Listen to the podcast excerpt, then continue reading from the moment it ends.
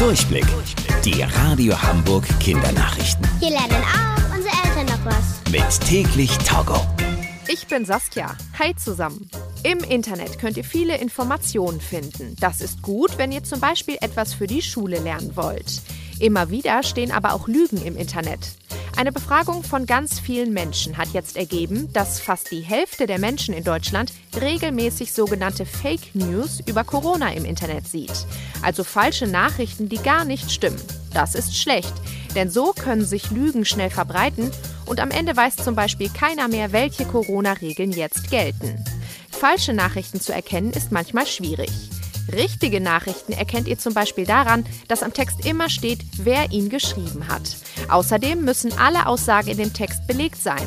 Das heißt, dass klar sein muss, woher die Informationen kommen. Überprüft eine Nachricht am besten immer, indem ihr schaut, ob auch andere große Nachrichtenseiten über dieses Thema berichten. Heute Abend steht wieder die deutsche Fußballnationalmannschaft auf dem Platz.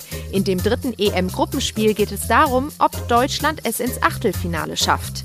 Deutschland spielt gegen Ungarn. Torwart Manuel Neuer wird dabei eine ganz besondere Kapitänsbinde tragen. Das ist ein Zeichen am Oberarm, das allen zeigt, dass er der Kapitän der Mannschaft ist. Normalerweise ist die Kapitänsbinde einfarbig.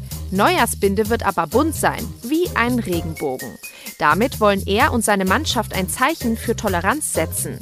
Das heißt, dass jeder so sein kann, wie er will und dass jeder lieben darf, wen er will. Egal ob Männer Männer lieben oder Frauen Frauen. Diese Botschaft finden viele richtig gut. Deswegen werden vor dem Spiel auch ganz viele Regenbogenfahnen am Stadion in München verteilt. Außerdem leuchten verschiedene Gebäude in Deutschland auch bunt. Zum Beispiel das Olympiastadion in Berlin und der Fernsehturm in Dortmund. Damit Deutschland ins Achtelfinale kommt, muss das Spiel mindestens unentschieden ausgehen. Die Radio Hamburg Kindernachrichten. Mit täglich Togo.